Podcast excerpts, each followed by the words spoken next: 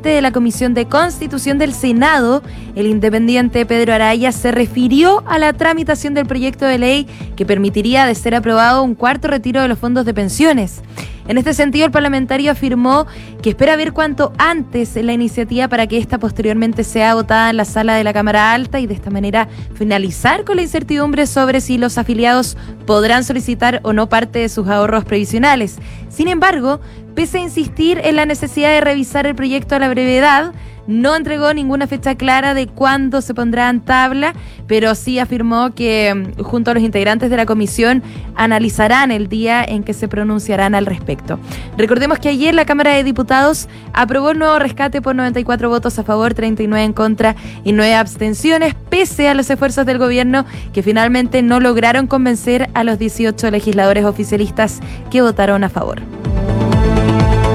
A partir del primero de octubre, junto al término del toque de queda y la entrada en vigencia del nuevo plan paso a paso, el protocolo de medidas sanitarias que rige para los colegios también será modificado con la autorización para que se elimine la restricción de aforos en las salas de clase. Así lo anunció el Ministerio de Educación en detalle cuando el 80% de los alumnos de un nivel tengan completo su esquema de vacunas podrán asistir a clases sin la obligación del distanciamiento de un metro. Sin embargo, eh, se deberán mantener todas las otras exigencias, como el uso de la mascarilla y la ventilación permanente de las salas de clases y otros espacios cerrados.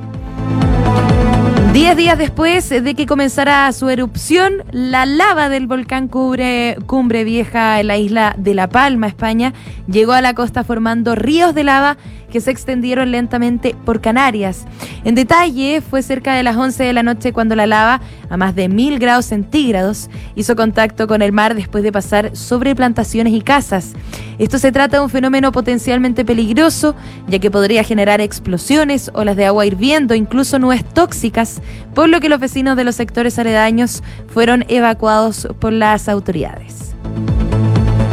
Bien, estas han sido las noticias del momento, José Luis. Te dejo y en una hora más nos volvemos a encontrar por la 95.